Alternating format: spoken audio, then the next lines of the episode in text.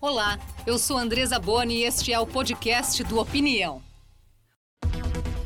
Olá, o Brasil enfrenta a maior crise hídrica dos últimos 90 anos. O inverno que começou essa semana deve ser mais seco do que o normal. O consumidor já sente as consequências da falta de água no valor da conta de luz. Ela está mais cara e deve continuar a subir. Sou a favor. Ah, não sei. Depende. Sou contra. Opinião. Opinião. A conta de luz tá, tá vindo um absurdo, né?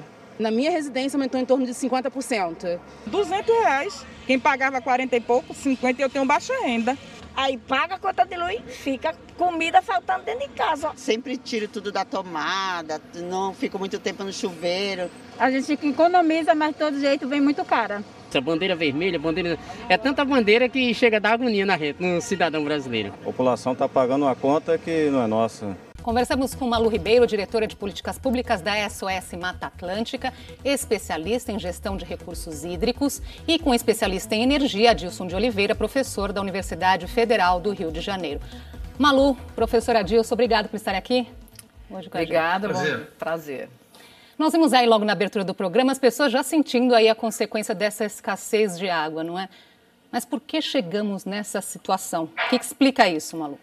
São três os fatores críticos, né? Primeiro, o aumento do desmatamento da floresta amazônica e da Mata Atlântica.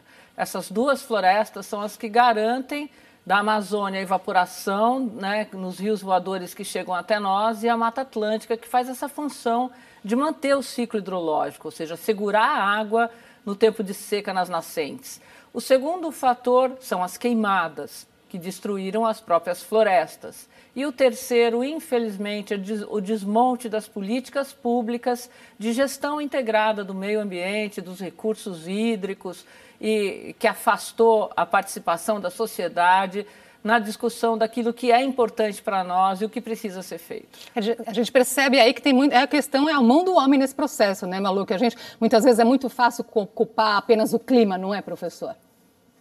Sem dúvida. É, é um, má gestão, como bem colocou a Malu, é um problema de má gestão dos nossos recursos naturais, em particular a água, que é um recurso mais nobre que, nós podemos ter, e nós estamos simplesmente é, distorçando toda a nossa capacidade de é, gestão da água, como bem colocou a Malu, com os desmatamentos, com as queimadas e também com esse uso uh, uh, extremamente, colocar todo o sistema, toda a gestão da água na mão de um setor específico que é o setor elétrico. Na verdade, a água é um bem público de interesse coletivo. O professor chama a atenção aí, Malu, para a má gestão, mas não foi falta de alerta, não é? é há 20 anos, né, em 2001, tivemos aí uma importante escassez de água e não aprendemos nada de lá para cá não poderíamos aí investir num planejamento? O que, que poderia Olha, ter sido feito? A sociedade aprendeu. Né? Nós enfrentamos muito bem aqui em São Paulo é, com solidariedade, com ações, iniciativas de organizações não governamentais, da comunidade e tal. Mas quando você tem um governo negacionista, que não ouve a ciência, que desmonta o sistema de meio ambiente, né, o Ministério do Meio Ambiente, deixa impune os desmatadores, e incentiva é, a desregulamentação, como eles costumam dizer, para desmonte da legislação ambiental brasileira, a consequência, infelizmente, é o agravamento dos eventos climáticos extremos. Nós estamos num momento de emergência climática. O mundo todo busca é, soluções baseadas na natureza, alternativas. Esta é a década da restauração declarada pela ONU. Então, é fundamental é, restaurar a Mata Atlântica, que garante a nossa água, e combater o desmatamento no Cerrado e na floresta amazônica. Mas quando o governo nega isso é, e age pensando na, em rios como se o rio fosse extensão da tomada ou extensão da descarga, o problema é aumento de conflitos, aumento de crise econômica, aumento de problemas de saúde, porque a gente precisa de água para né, para bem-estar, saúde pública e atividades econômicas. Sim. Há muito tempo que nós ouvimos que nossos reservatórios estão aí é, num índice bastante preocupante, bastante baixo. Desde quando nós não temos assim uma, uma segurança hídrica, professor, para dizer que o reservatório está ali num nível bom? É, a questão é que nós temos uma gestão das águas é, totalmente controlada pelo setor elétrico, que tem por prática é, esgotar precocemente os reservatórios. O que, que eu chamo de esgotar precocemente? Os reservatórios são feitos e são da propriedade da, da União para exatamente abastecer a, a, população nos períodos de estiagem que são inexoráveis uh, no inverno. Ou seja, nós temos muita chuva, mais, mais, período mais chuvoso no verão e período menos chuvoso no inverno. E os reservatórios são exatamente esse instrumento de equilíbrio entre essas duas, esses dois períodos. Infelizmente, né, o setor elétrico tomou conta dos reservatórios e ele usa os reservatórios simplesmente para maximizar os lucros das empresas em detrimento dos outros usos, como bem pontuou a Malu, os outros usos são muito mais nobres para a sociedade e acabam esgotando precocemente. E nós vivemos esse, essa situação recorrente de eles procurarem ah, maximizar lucros em detrimento dos, da, dos usos nobres da água para a população. Então, essa é a situação que nós estamos vivendo e, para isso, é preciso mudar radicalmente, na minha opinião, ao modo de gestão hoje dos reservatórios hidrelétricos. Apesar da atual crise hídrica, o governo e os órgãos públicos ligados à energia, como a ANEEL e a ONS, descartam o apagão e apostam nas termoelétricas como a melhor opção neste momento. Vamos ouvir a opinião do presidente da Associação Brasileira de Companhias de Energia Elétrica, Alexei Vivan. A operação do sistema sempre verifica a disponibilidade de água e a custo dessa energia para o consumidor final. Por que, que os nossos reservatórios estão nessa situação que estão? É, isso se deve a uma opção adotada pelo Operador Nacional do Sistema Elétrico, o ONS, de não encarecer muito as contas de energia elétrica. Ou seja, se nós tivéssemos preservado os nossos reservatórios desde 2001, a gente teria que ter gerado mais energia com base em termoelétricas. Isso encareceria demais a conta para o consumidor final. Agora, diante dessa situação crítica que nós estamos, as térmicas ficarão ligadas durante todo o ano de 2021. Já a manifestação do ONS de que elas ficariam ligadas mesmo durante o período úmido para poder salvar, para poder armazenar água e recuperar os reservatórios, principalmente os reservatórios da região sudeste, que são a caixa d'água do sistema elétrico e assim evitar um problema maior, um eventual racionamento em 2022. Você já ouviu sobre essa questão agora do uso das termoelétricas, Malu? Elas são poluentes. Além de poluentes, são caras e impactam para o consumidor. Né? É exatamente isso que todo mundo está colocando. É inadmissível que um país como o Brasil não aposte em energias renováveis, não incentive as energias renováveis, a eólica, a solar, né? a de biocombustível, enfim, são tantas as alternativas que nós poderíamos estar aí despontando no mundo como líderes né, de uh, usos renováveis de energia elétrica. Recurso hídrico não é energia limpa, é uma falsa ideia. Ah, veja que a construção de reservatórios, barramentos em rios é altamente impactante para os ecossistemas, para as comunidades ribeirinhas é, para todo o setor de irrigação da agricultura, para hidrovias, enfim. Né? A gente deveria usar reservatório para reservar a água para os usos mais nobres da água e não apostar numa única matriz energética. Para chamar atenção para os erros é, é, crassos, na minha opinião, da gestão do setor elétrico, veja bem que nós estamos em pleno período de seca no entanto, a usina nuclear Angra 2, que foi feita para exatamente uh, complementar a, a, o sistema na, na, nos períodos de seca, está parada, e não foi parada lá em janeiro, quando ela seria o período da úmido que deveria ser parada. Da mesma forma, a, a Petrobras está parando, está se, se propondo a parar o abastecimento de gás no momento em que nós estamos em, período, em pleno período hídrico. E agora veio a notícia de que também as térmicas a carvão lá do sul também vão parar lá para outubro, novembro, porque é, estão, em vez de eles programar essas paradas todas no período de verão, que é exatamente o período em que tem uh, uh, água, né? o sistema não precisa ser gerar térmica, eles resolvem parar exatamente no período seco, de certa forma, acelerando a crise hídrica. Corremos risco de um apagão, professor? Eu acho que o ano que vem eh, se nós não tivermos um, racionamento de energia elétrica esse ano, é bastante provável, segundo esses dados do INPE, que nós venhamos a ter que fazer isso no ano que vem. E o governo vai ter que resolver esse problema de forma a minimizar, evidentemente, os, os, os benefícios do corte de água para a população. É necessário uma medida agressiva agora, na, nesse momento, e investir, como disse bem Malu, massivamente nas fontes renováveis, criar incentivos fortes para que a gente possa atravessar o ano que vem em situação mais favorável que estamos vivendo hoje. Sobre ainda essa questão do uso das termoelétricas, muitos especialistas questionam a viabilidade desse recurso a longo prazo. Nós conversamos com o diretor executivo do Instituto Escolhas, Sérgio Leitão, sobre esse assunto. Usar usinas térmicas para combater a diminuição da energia é um erro. Por quê? Porque usinas térmicas também precisam de muita água. Portanto, não é uma solução e sim uma concorrência, ou se quisermos ser muito mais diretos, um agravamento de um problema, porque ela vai concorrer com outros usos de água, por exemplo, para a agricultura. O que, é que vai acontecer se a solução do ministro Bento for aplicada? Vai subir a conta de luz e o preço do feijão na feira usina térmica usa muita água, portanto que eu cham, chamaria de uma solução cloroquina. Ela não vai resolver o problema e ainda pode matar o doente, ou seja, a sociedade brasileira que vai morrer de sede sem luz. E que já estamos pagando essa conta, não é, Malu? Com certeza, e essa conta é muito ruim para a saúde pública também. Né? Além de afetar todo o setor de produção de alimentos, a irrigação, que é o maior consumidor de água no Brasil, né, da água bruta dos rios, ela afeta diretamente a população.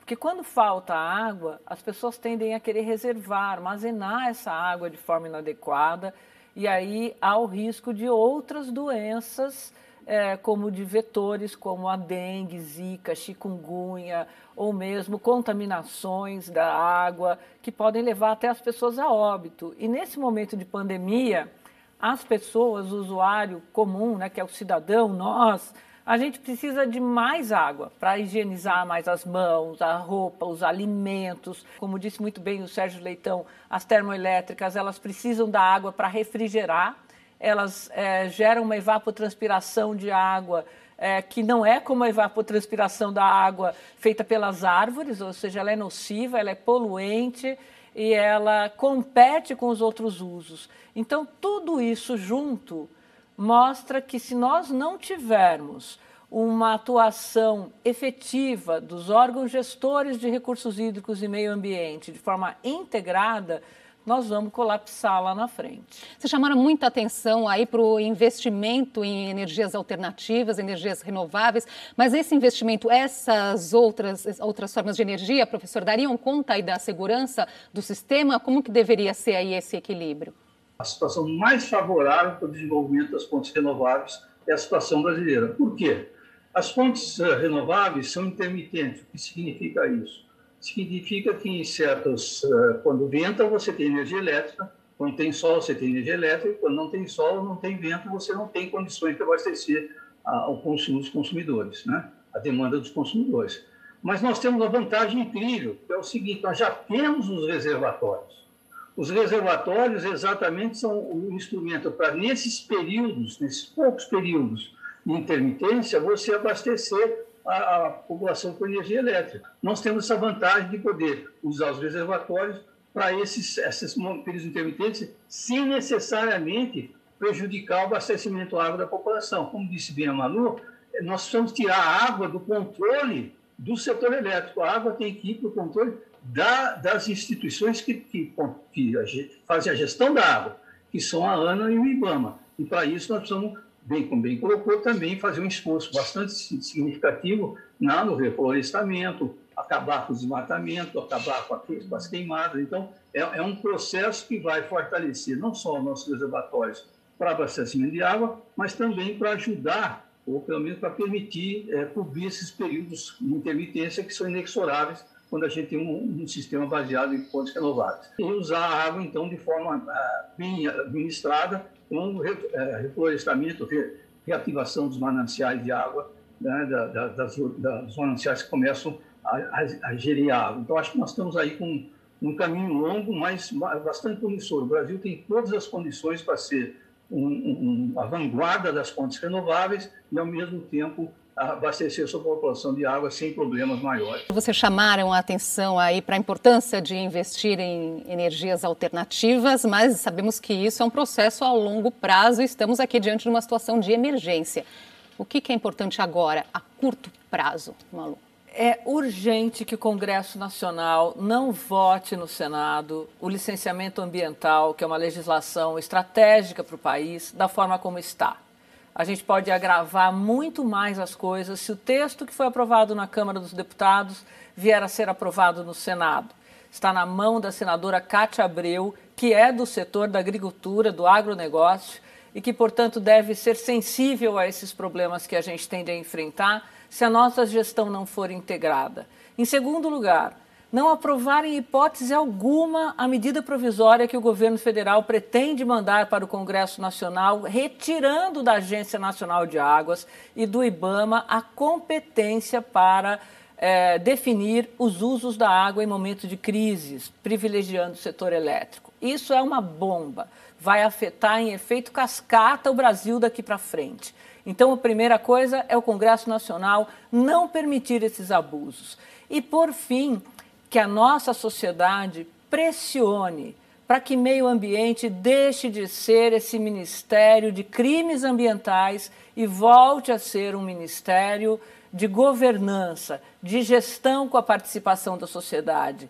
A sociedade precisa participar ativamente das soluções. Nós soubemos fazer isso muito bem durante a última crise hídrica, né, que na verdade é a mesma, mas mais agravada. Então nós temos que ter campanhas educativas, investimentos em comportamento, em mudança de comportamento da sociedade, sobretudo nos setores de maior, que, que são os mais de maior consumo, né?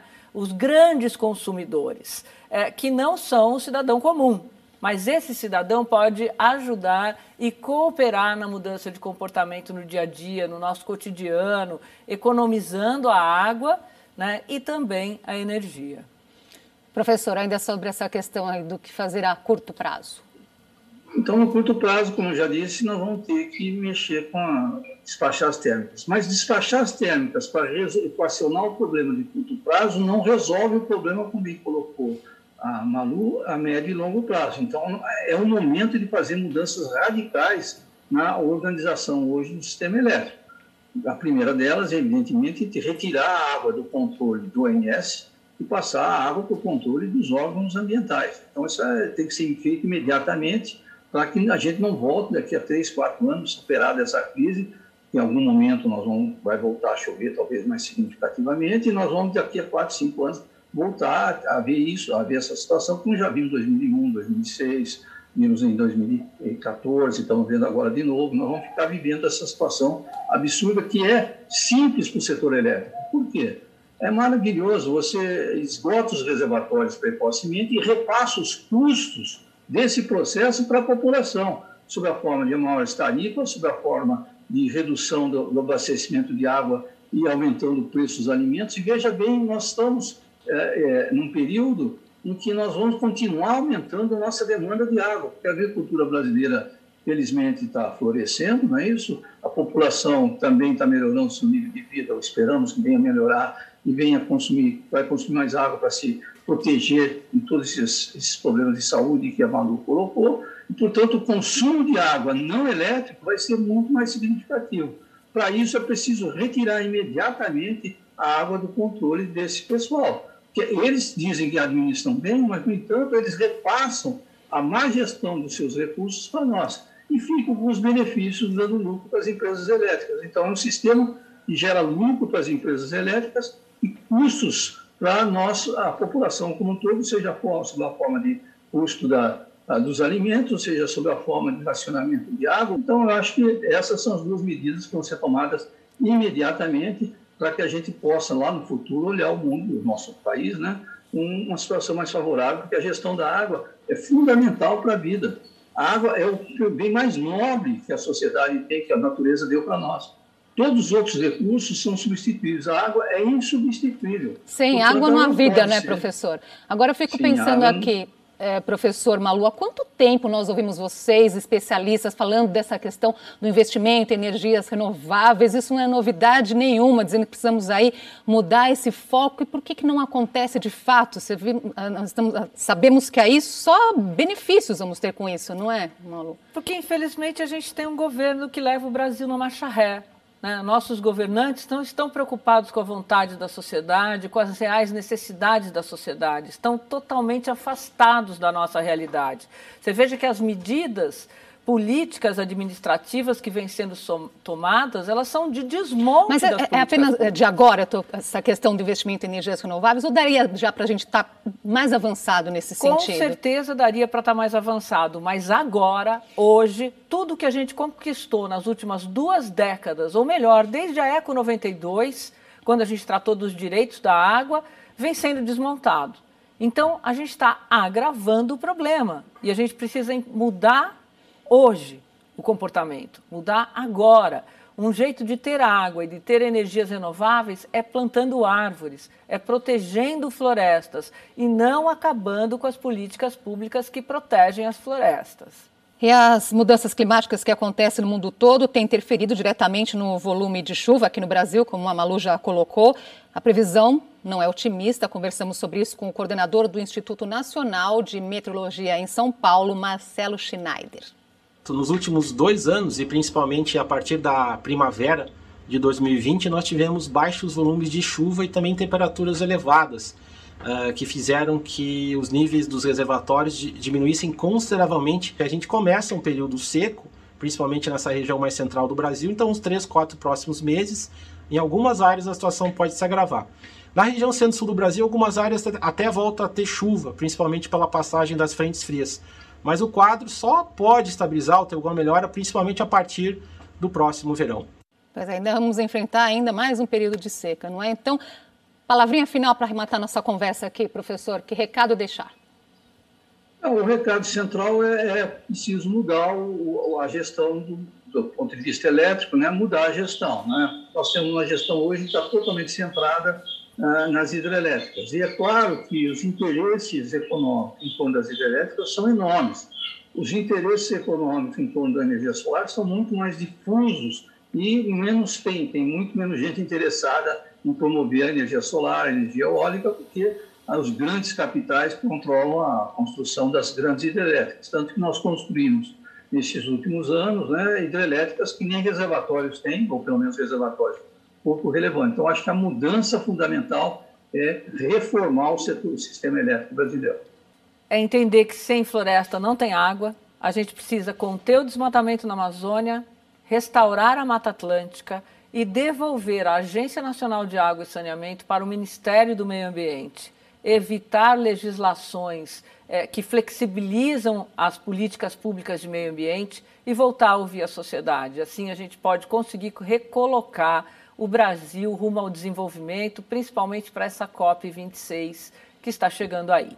Né? Mudança climática é grave, é, são picos extremos de cheia e de seca, e que a gente vai ter que ter cidades resilientes, estados resilientes, e para isso só as florestas é, podem ajudar a evitar de longo prazo. Inclusive a preservação delas, nós assistimos aí outros episódios de pandemia, como estamos assistindo, não é?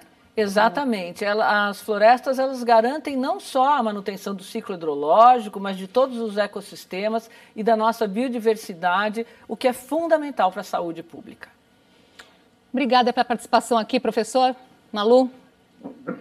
Até a Prazer. próxima, até uma próxima oportunidade. Até. E a opinião fica por aqui. Nossos programas estão no YouTube. Faça sua inscrição em nosso canal. Você também pode acompanhar o podcast do Opinião nas principais plataformas de áudio. Obrigada pela sua companhia. Até a próxima quinta-feira.